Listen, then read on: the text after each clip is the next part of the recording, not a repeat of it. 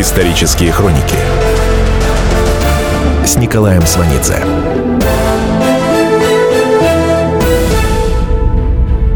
Год 1945. В ноябре 44-го Сталин по телефону снимает с командования Первым Белорусским фронтом маршала Рокоссовского, перед которым дорога на Берлин. На вопрос Рокоссовского «За что такая немилость?» Сталин отвечает «Это не немилость, это политика. На ваше место назначен Жуков». Жуков в своей книге «Воспоминания и размышления» пишет – Верховный вызвал меня к себе и сказал, первый белорусский фронт находится на берлинском направлении. Мы думаем поставить вас на это направление. То есть накануне победы Сталин назначает Жукова главным маршалом. Так же, как в свое время назначил Маяковского после его смерти главным поэтом, а Горького перед смертью главным писателем. Исторические хроники с Николаем Сванидзе. После освобождения Варшавы в январе 45-го войска Первого Белорусского фронта стремительно продвигаются дальше по территории Польши. Вдоль дорог врывают деревянные щиты с плакатами, изображающими бойца, присевшего перемотать обмотки. На плакате надпись «Дойдем до Берлина». Портнихи в польских городах в эти дни 45-го приобретают неожиданных заказчиц. Это наши регулировщицы. Они просят приладить по фигуре свои гимнастерки. Весной 45-го им предстоит стоять на виду у всей Европы.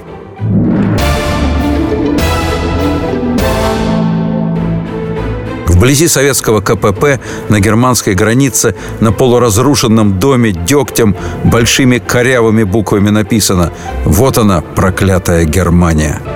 Войскам Жуковского Первого Белорусского фронта до Берлина в это время остается меньше сотни километров. И речь идет о том, что Берлин можно взять уже в феврале. Жуков в воспоминаниях пишет. Действительно, в то время противник на подступах к Берлину располагал ограниченными силами, и оборона его была слабой. Это было нам ясно. В связи с этим командование фронта дало войскам фронта ниже следующую установку. В этом документе за подписью Жукова читаем «Стремительным броском 15-16 февраля взять Берлин».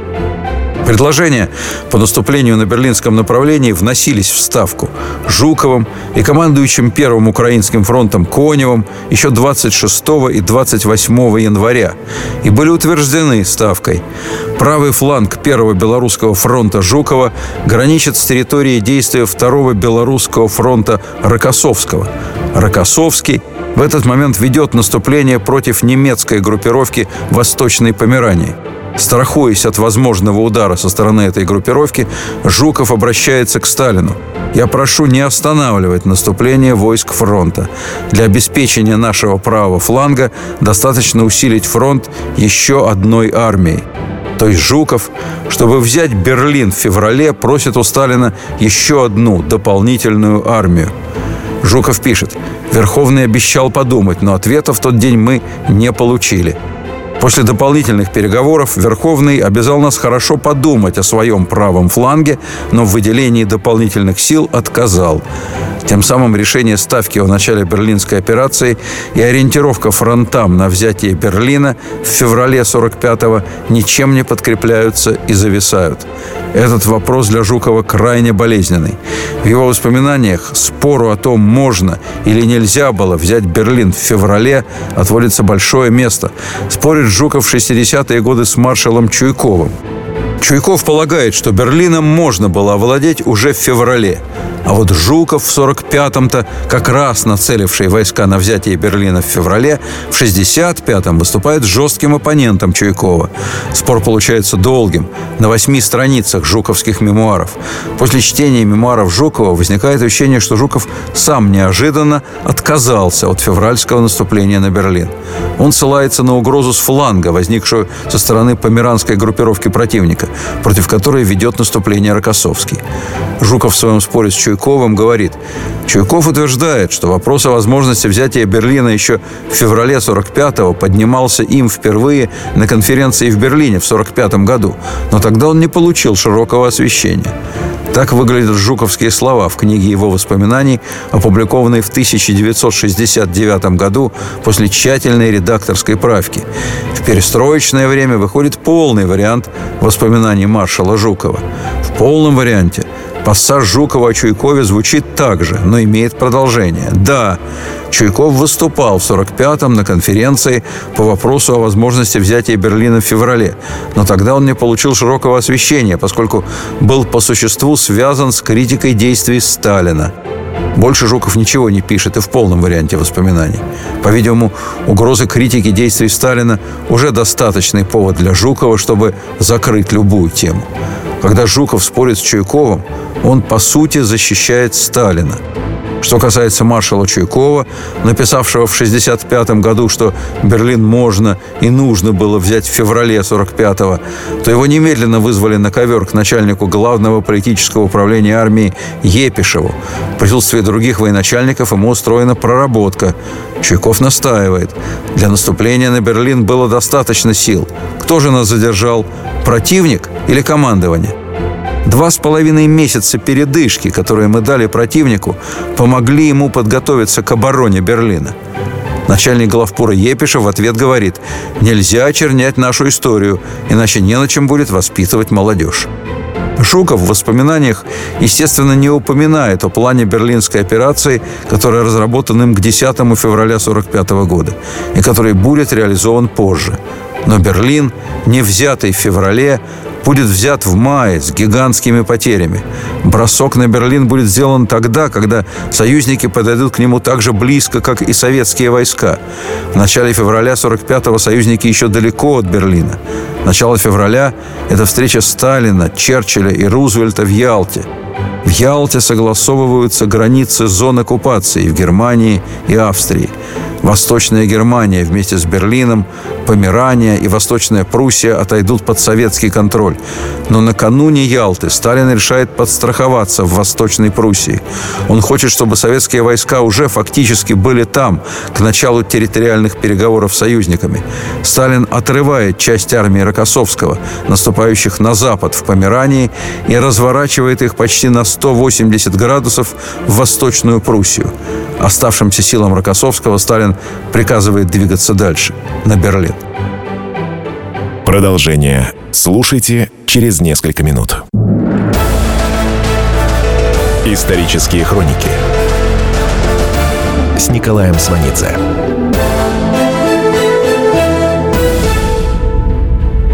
Год 1945. Рокоссовский напишет в воспоминаниях. На мой взгляд, можно было повременить с ликвидацией окруженной немецкой группировки в Пруссии и ускорить развязку на берлинском направлении. То есть Рокоссовский считает, если бы не неожиданное решение Сталина, то наступление на Берлин в феврале 45-го было делом реальным. Но Рокоссовский рассуждает как военный – а Сталин как политик. Он стал бит Восточную Пруссию. Ослабленному фронту Рокоссовского, раздвоенному Сталином, уже трудно прикрывать Жукова с севера. Когда Жуков говорит, что чувствует немецкую угрозу с севера, он говорит правду. Но он не указывает или не задумывается о том, от чего возникла эта угроза. А возникла она от того, что Сталина в тот момент больше интересовала Ялта, чем Берлин. Кроме того, в преддверии Ялтинской конференции Сталин решает излишне не пугать союзников, прежде всего Рузвельта, мощью Красной Армии. И потому в тот момент не торопится со взятием Берлина. Таким образом, по совокупности соображений Сталин отказывает Жукову в возможности броска на Берлин в феврале 45-го и тем возлагает на душу Жукова тяжелый грех. В апреле, когда немцы укрепят оборону Берлина, штурм города потребует огромных жертв. И Жуков эти жертвы принесет. Продолжение слушайте через несколько минут. Если всех экономистов выстроить в одну линию, они все равно будут показывать в разные стороны. Верное направление знает доктор экономических наук Михаил Делягин – только он знает, кто такой Доу Джонс, где у него индекс, как его колебания влияют на мировую экономику и какое отношение он имеет к пиратам Карибского моря. Наш экономист расскажет об этом простым и понятным языком в программе «Час Делягина». Слушайте на радио «Комсомольская правда» по понедельникам в 17.05 по московскому времени. Исторические хроники с Николаем Сванидзе.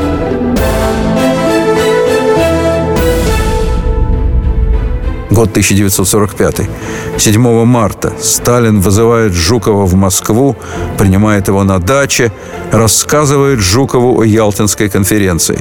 Жуков пишет, «Я понял, что он остался доволен ее результатами.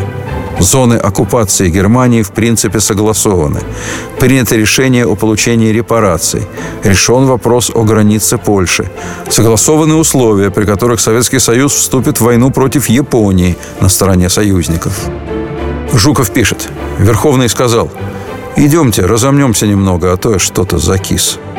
Жуков пишет, во всем его облике, в движениях и разговоре чувствовалась большая физическая усталость. За четырехлетний период войны Сталин основательно переутомился. Это не могло не отразиться на его нервной системе.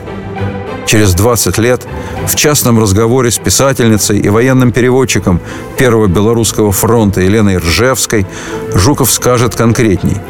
После войны он был болен. Сталин сам мне говорил – я даже своей тени боюсь. Маршал Жуков рассказывает Елене Ржевской. Я как-то ехал со Сталиным. Стекла в машине вот такие, сантиметров 10. Впереди сел начальник личной охраны Сталина, генерал Власик. Сталин указал мне, чтобы я сел на заднее сиденье. В машине три ряда сидений. Так и ехали. Впереди Власик, за ним Сталин, за Сталином Жуков. Жуков потом спросил у Власика, почему он меня туда посадил? Власик ответил, а это он всегда так. Если будут спереди стрелять, в меня попадут, а если сзади, то в вас. Таков Сталин. А Жуков на своем месте, на фронте, бьет по лицу кожаными перчатками начальника штаба армии, генерал-лейтенанта, а тот стоит перед ним на вытяжку.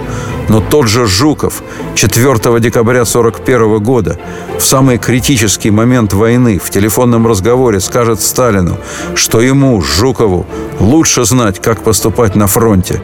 А это в Кремле можно играть в оловянных солдатиков. И в завершении разговора выпустит на Сталина обойму матерной брани и бросит трубку. И Сталин стерпит.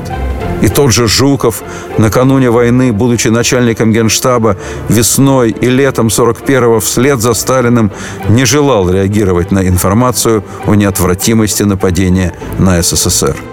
Потом, через 20 лет после войны, Жуков в воспоминаниях напишет, что не стремится снять с себя долю ответственности за упущение того периода.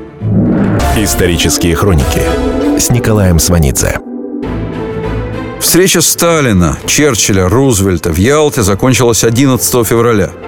13 и 14 февраля союзники бомбят Дрезден.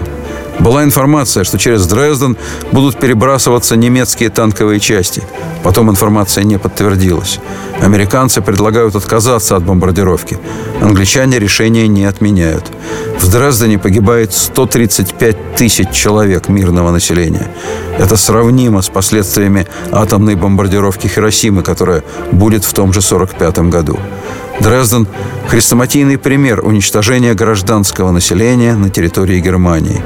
Есть примеры не хрестоматийные, как со стороны союзников, так и с нашей стороны. Американский писатель Джон Дос Пасос после войны вспоминает слова некоего майора армии США. Многие нормальные американские семьи пришли бы в ужас, если бы они узнали, с какой полнейшей безучастностью ко всему человеческому наши ребята вели себя здесь. И наша армия, и британская армия внесли свою роль в грабежи и изнасилования, хотя эти преступления не являются характерными для наших войск.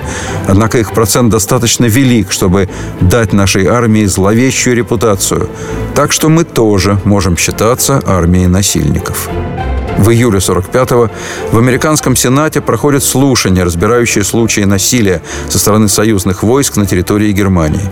Вызываются свидетели по делу об изнасиловании двух тысяч немецких женщин в Штутгарте. По официальным данным советской военной прокуратуры, в первые месяцы 45 -го года за совершенные бесчинства по отношению к местному населению военными трибуналами осуждены 4148 советских офицеров и большое число рядовых Красной Армии. Несколько показательных процессов завершаются вынесением смертных приговоров. Война снесла железный занавес, за которым долгие годы жили те люди, которые составляли в 45-м Красную Армию. Они выросли в убеждении, что в европейских странах голод, забастовки, безработица. Теперь, войдя в Европу, они увидели жизнь, уровень которой даже в военном 45-м был несравненно выше до военного в Советском Союзе.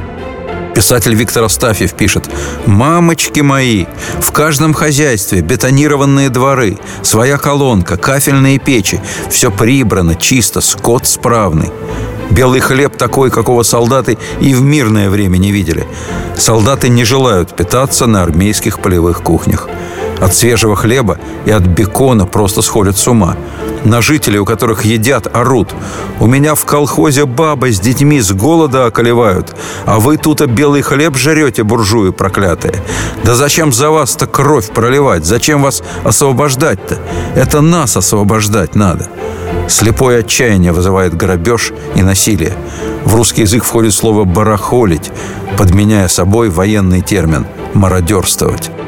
В агитации и пропаганде тема возмездия, мести основная. Илья Эренбург пишет в статье на Берлин «Будем вешать». Будущий писатель Лев Копелев в 45-м майор арестован со следующей формулировкой. Вы обвиняетесь в том, что в момент, когда наши войска вступили на территорию Германии, вы занялись спасением немцев, ослабляли моральный уровень наших войск, агитировали против мести и ненависти. Лев Копелев пишет. Я уверен, что негодяи, мародеры, насильники составляли ничтожное меньшинство, однако они произвели неизгладимое впечатление. Несмотря на то, что еще 19 января 1945 года Сталином подписан приказ о поведении на территории Германии, ситуация в феврале-марте выходит из-под контроля. Приказ о поведении в Германии подписан и командующим Первым Украинским фронтом Коневым. В приказе приводятся вопиющие случаи насилия и мародерства. Танки забиты барахлом настолько, что в случае внезапности не в состоянии вести боевые действия. Пьяный танковый экипаж открывает огонь по своим, уничтожает четыре орудийных расчета. Офицеры разъезжают в старинных экипажах, в форме, но в цилиндрах и с дамскими зонтиками. В приказе Конева длинный список разжалованных и отправленных в штрафные роты. Волна бесчинств не подчиняется приказам. В войсках Первого Белорусского фронта распространяется листовка за подписью Жукова, в которой маршал лично призывает солдат не жечь дома, не насиловать немецких женщин, не портить оборудование заводов и фабрик – Жуков в листовке намеренно называет все это привычным и опасным словом «вредительство». «Солдаты», — говорит Жуков, — «смотрите, чтобы из-за подала немецкой девки вы не просмотрели того, зачем послала вас Родина». В воспоминаниях Жуков об этом не написал ни слова, да и не мог написать, даже если хотел. Вопрос о публикации жуковских мемуаров решался на самом верху. Давление на четырежды Героя Советского Союза маршала Жукова сильнейшее. Его он не выдерживает в книге воспоминаний, о которой Жуков говорил, что она для него вопрос жизни, появляется анекдотическая, но обязательная история о его встрече с Брежневым в годы войны. Маршал Жуков, заместитель верховного главнокомандующего, якобы хочет посоветоваться с начальником политотдела 18-й армии полковником Леонидом Ильичем Брежневым и едет специально к нему, но не застает, потому что тот находится на малой земле, где идут тяжелейшие бои. В 1973 году, за год до своей смерти, у Жукова будет разговор с Брежневым. Жуков попросит Брежнева похоронить его в земле. Брежнев пообещает, но обещание своего Брежнев не выполнит. Жукова сожгут. В 1973-м при телефонном разговоре Жукова с Брежневым присутствовал Михаил Пелихин, человек близкий Жукову в детстве и в старости, во время войны его шофер. Михаил Пелихин – двоюродный брат Жукова – Отец Михаила, дядя Жукова по линии матери, один из известнейших скорняков в дореволюционной Москве. Его мастерская была в Камергерском переулке, рядом с художественным театром. Его друзья, знаменитые Голованов и Нежданова, они отпевать его будут. В своих воспоминаниях Жуков о семье дяди пишет чистую неправду.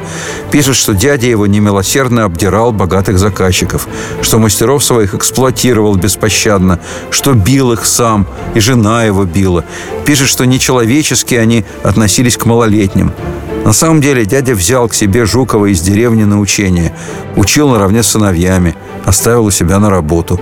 Он сделал из племянника отличного специалиста по меху, по дамским шубам – и тем самым к 1914 году обеспечил ему безбедную будущую жизнь.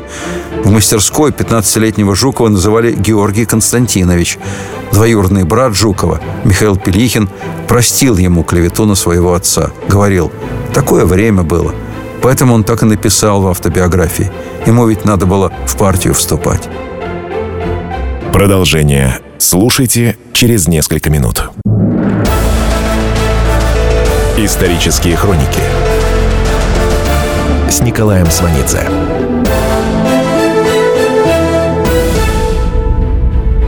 Год 1945. Наступление на Берлин начинается в ночь на 16 апреля. Жуков вспоминает. Утром 16 апреля на всех участках фронта войска успешно продвигались вперед. Однако противник начал оказывать противодействие со стороны Зиеловских высот – 15 часов 16 апреля Жуков позвонил Сталину и доложил о сопротивлении противника на Зиеловских высотах. Сталин выслушал спокойно, сказал «Вечером позвоните, как у вас сложатся дела». Вечером Жуков говорит Сталину «Раньше завтрашнего вечера Зиеловские высоты взять не удастся». Жуков вспоминает «На этот раз Сталин говорил со мной не так спокойно, как днем». Сталин спрашивает есть ли у вас уверенность, что завтра возьмете Зиеловский рубеж? Жуков отвечает. Завтра, 17 апреля, к исходу дня оборона будет прорвана. До свидания, сухо сказал Сталин и положил трубку. Зеловские высоты взяты к утру 18 апреля. Больше об этом рубеже в опубликованных воспоминаниях Жукова ничего. На Зиеловских высотах первой по минному полю отправлена пехота. За пехотой – танки – Первый день не приносит успехов, несмотря на невероятное упорство и жертвенность солдат. Фронт Жукова не в состоянии взять рубеж на пути к Берлину, в то время как все внимание Сталина в этой точке. Продолжение слушайте через несколько минут. Специальный проект «Радио Комсомольская правда». Что будет? Сегодня мы говорим о том, что будет завтра. Ведущие эксперты и политики делают свои прогнозы. В эфире Владимир Сунгоркин и Александр Яковлев. Программу «Что будет?» слушайте каждую среду в 19.05 по московскому времени. Исторические хроники с Николаем Сванидзе.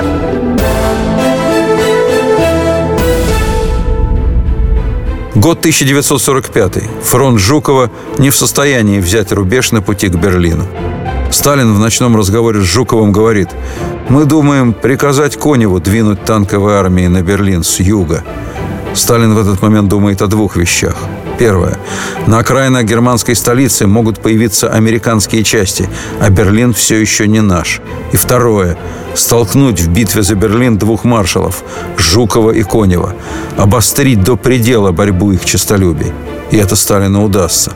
Командующий Первым Украинским фронтом Конев потом напишет «Жуков не хотел и слышать, что кто-либо, кроме войск Первого Белорусского фронта, участвовал во взятии Берлина.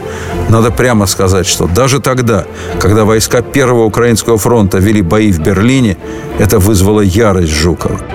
На Зиеловских высотах три дня подряд идут лобовые атаки. Здесь лежат 33 тысячи советских солдат.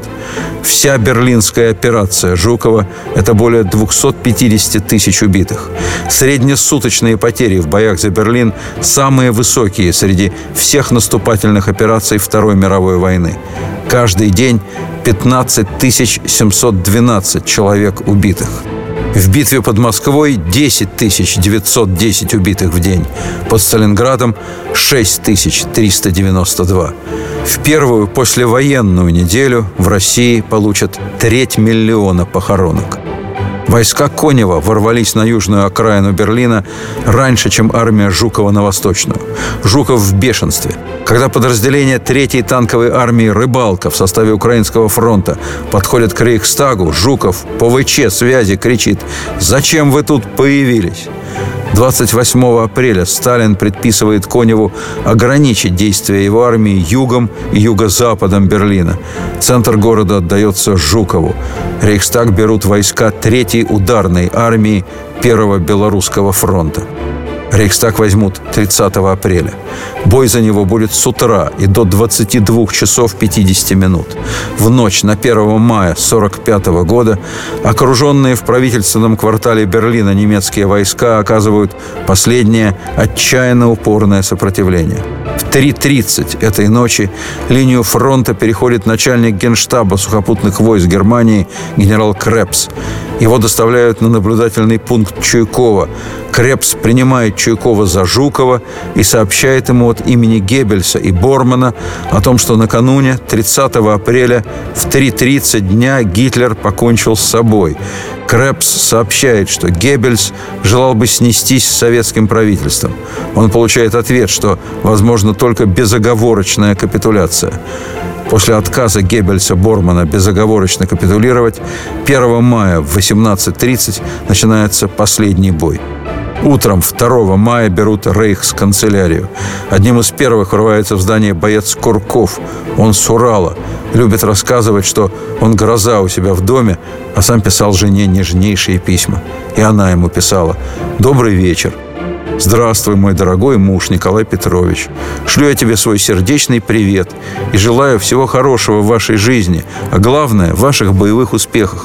Целуем мы вас 99 раз, еще бы раз, да далеко от вас. Николай Курков с уральского прииска смертельно ранен в имперской канцелярии эсэсовцем из личной охраны Гитлера. Он погибает, когда над Рейхстагом уже водружен наш флаг. В саду рейхсканцелярии майор Быстров, подполковник Клименко и майор Хазин обнаруживают полуобгоревшие трупы, покончивших с собой Геббельса и его жены. Еще бы немного, и хлынувшая в рейхсканцелярию лавина красноармейцев растоптала бы их, не глянув под ноги, не заметив. Так рассказывает переводчица Третьей ударной армии Первого Белорусского фронта Елена Ржевская – в те дни в бункере Гитлера она разбирается с множеством документов. Переписка Бормана, личные бумаги Гитлера. Труп Геббельса выносят на Берлинскую улицу. Клочья обгоревшей нацистской формы. На шее желтый галстук. Елена Ржевская пишет. «Он больше всего мне запомнился, этот галстук. Желтая шелковая петля на черной обугленной шее, прихваченной круглым металлическим значком со свастикой. Перед смертью Геббельсы уничтожили собственных шестерых детей. Мертвые дети лежали под одеялами в подземелье рейхсканцелярии. Жуков был в подземелье. На мертвых детей Геббельса смотреть категорически отказался. Про труп Гитлера пока ничего не известно. Исторические хроники с Николаем Сванидзе. 20 лет спустя, 1 ноября 1965 года, писательница, а в прошлом военной переводчице Елене Ржевской позвонил Жуков. Он так и сказал. «Это Жуков, — говорит, и попросил ее о встрече. На следующий день она приехала к нему на дачу.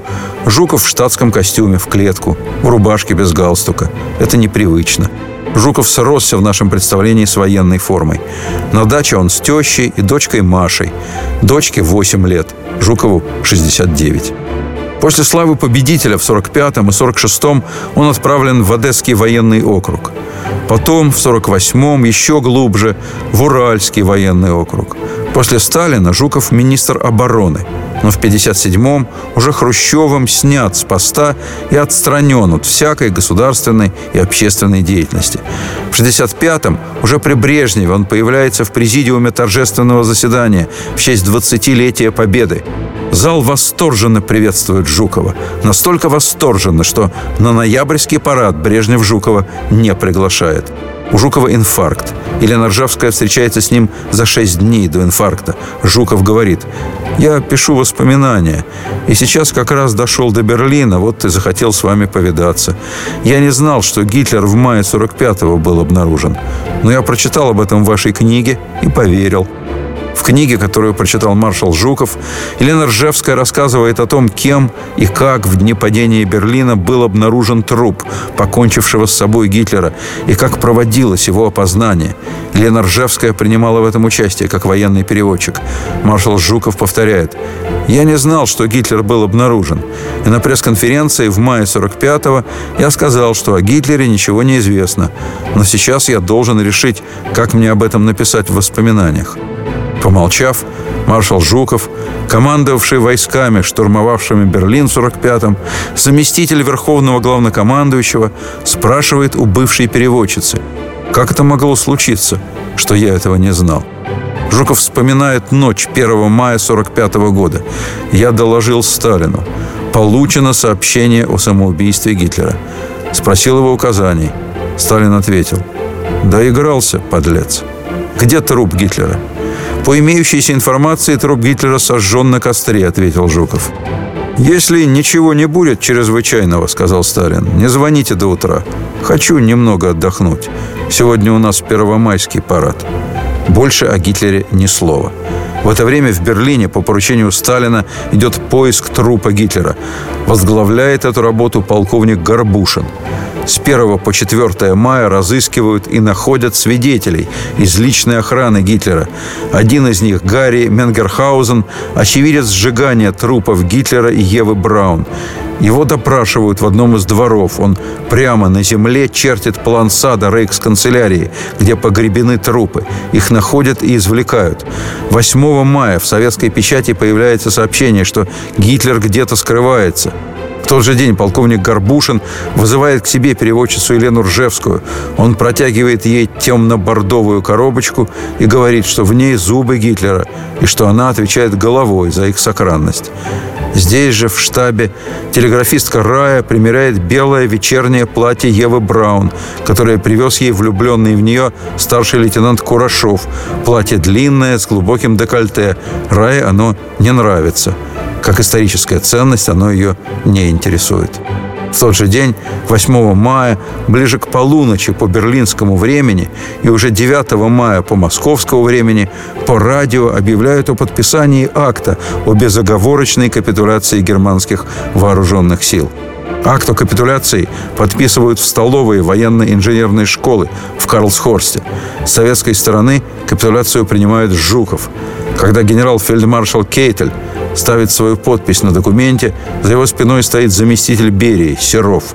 После завершения процедуры подписания наши вместе с союзниками гулять будут до утра. Жуков будет плясать. Исторические хроники Идентифицировать зубы Гитлера помогла ассистентка гитлеровского стоматолога Кета Хойзерман. Кабинет стоматолога был в центре Берлина, на Курфюрстендам, номер 213. Во время войны Кета Хойзерман вместе с сестрой помогала скрываться врачам-евреям.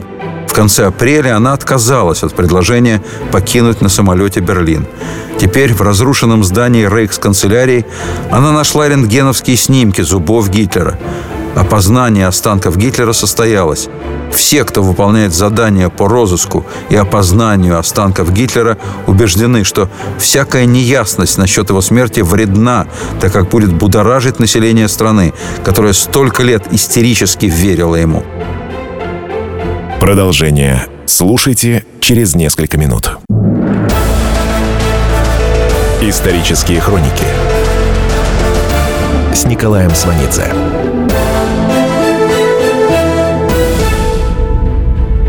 Год 1945.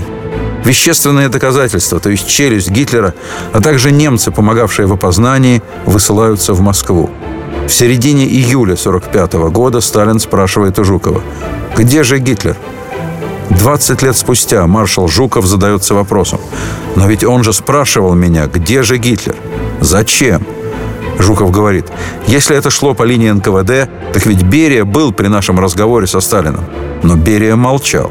Маршал Жуков искренне полагает, что раз Берия молчал, то он был не в курсе. Между тем известно, что Берия был в курсе. Жуков говорит, и Серов ведь был в Берлине. Он и сейчас живет со мной в одном доме на Грановского. Я его спрашивал. Он не знает. Генерал Серов, в мае 45-го заместитель Берии, тоже был в курсе.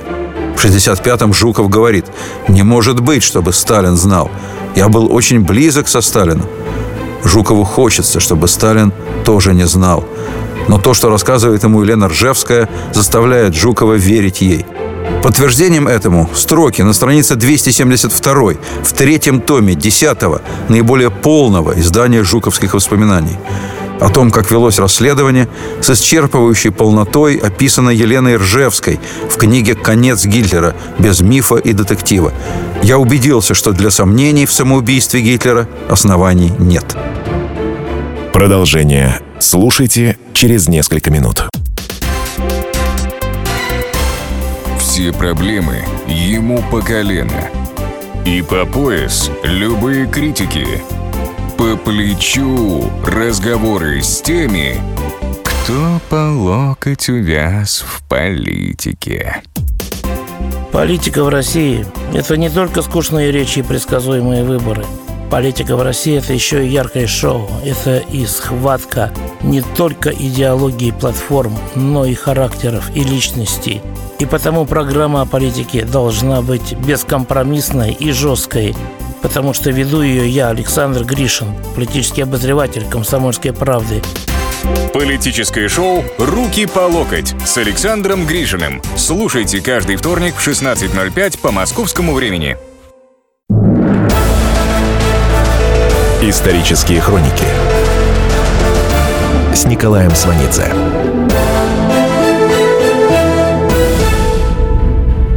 Год 1945. 4 мая начинается антифашистское восстание в Праге. К Праге в это время подтянуты эсэсовские дивизии. Восставшая Прага не в состоянии длительное время сопротивляться немецким войскам. В 40 километрах к юго-западу от столицы Чехословакии стоит первая дивизия, входящая в состав армии Андрея Власова. Власов – советский генерал, любимец Сталина, участник битвы за Москву, чья армия в 42-м попадает в окружение на Волховском фронте.